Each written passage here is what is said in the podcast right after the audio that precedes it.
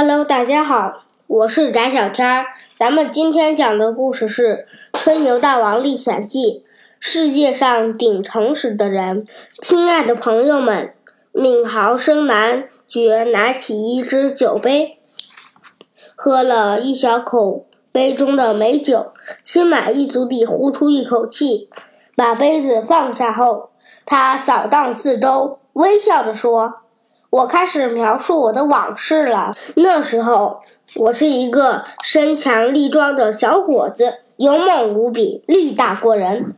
我的故事可以可以一口气讲上三天三夜，管管保让你们听得目瞪口口呆。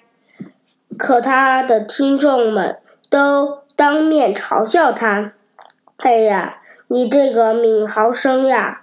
真是个吹牛大王，可是小老头根本不睬理他们。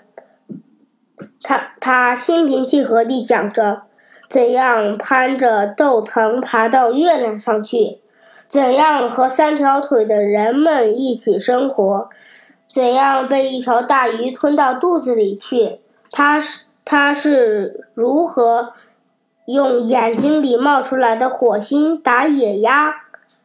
他是如何骑着炮弹在空中飞行？有一天，一位过路人听到一遍一半，便大声叫道：“胡说八道！你讲的事情根本不可能发生。”小老头皱起眉头，一本正经地回答：“我是闵豪生男爵，我过去的好朋友。”那些伯爵、男爵和侯爵们，包括苏丹王，都说过：“我是世界上顶诚实的人。”恶劣吹牛是我们家的传统。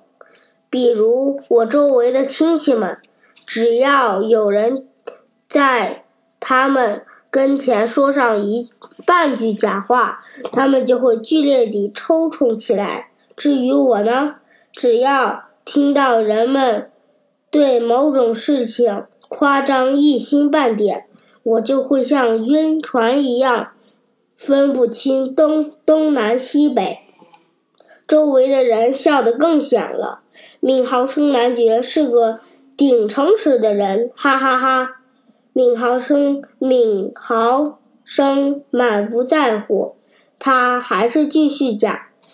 说有一头公鹿的脑袋上长出了一棵奇妙的树，在鹿的脑袋上，不可不是嘛？一棵樱桃树就在一头壮观美丽的公鹿头上，树上还结着樱桃嘞，樱桃甜极了，一咬直流汁儿。我们现在就把他讲述的故事写在这本书里。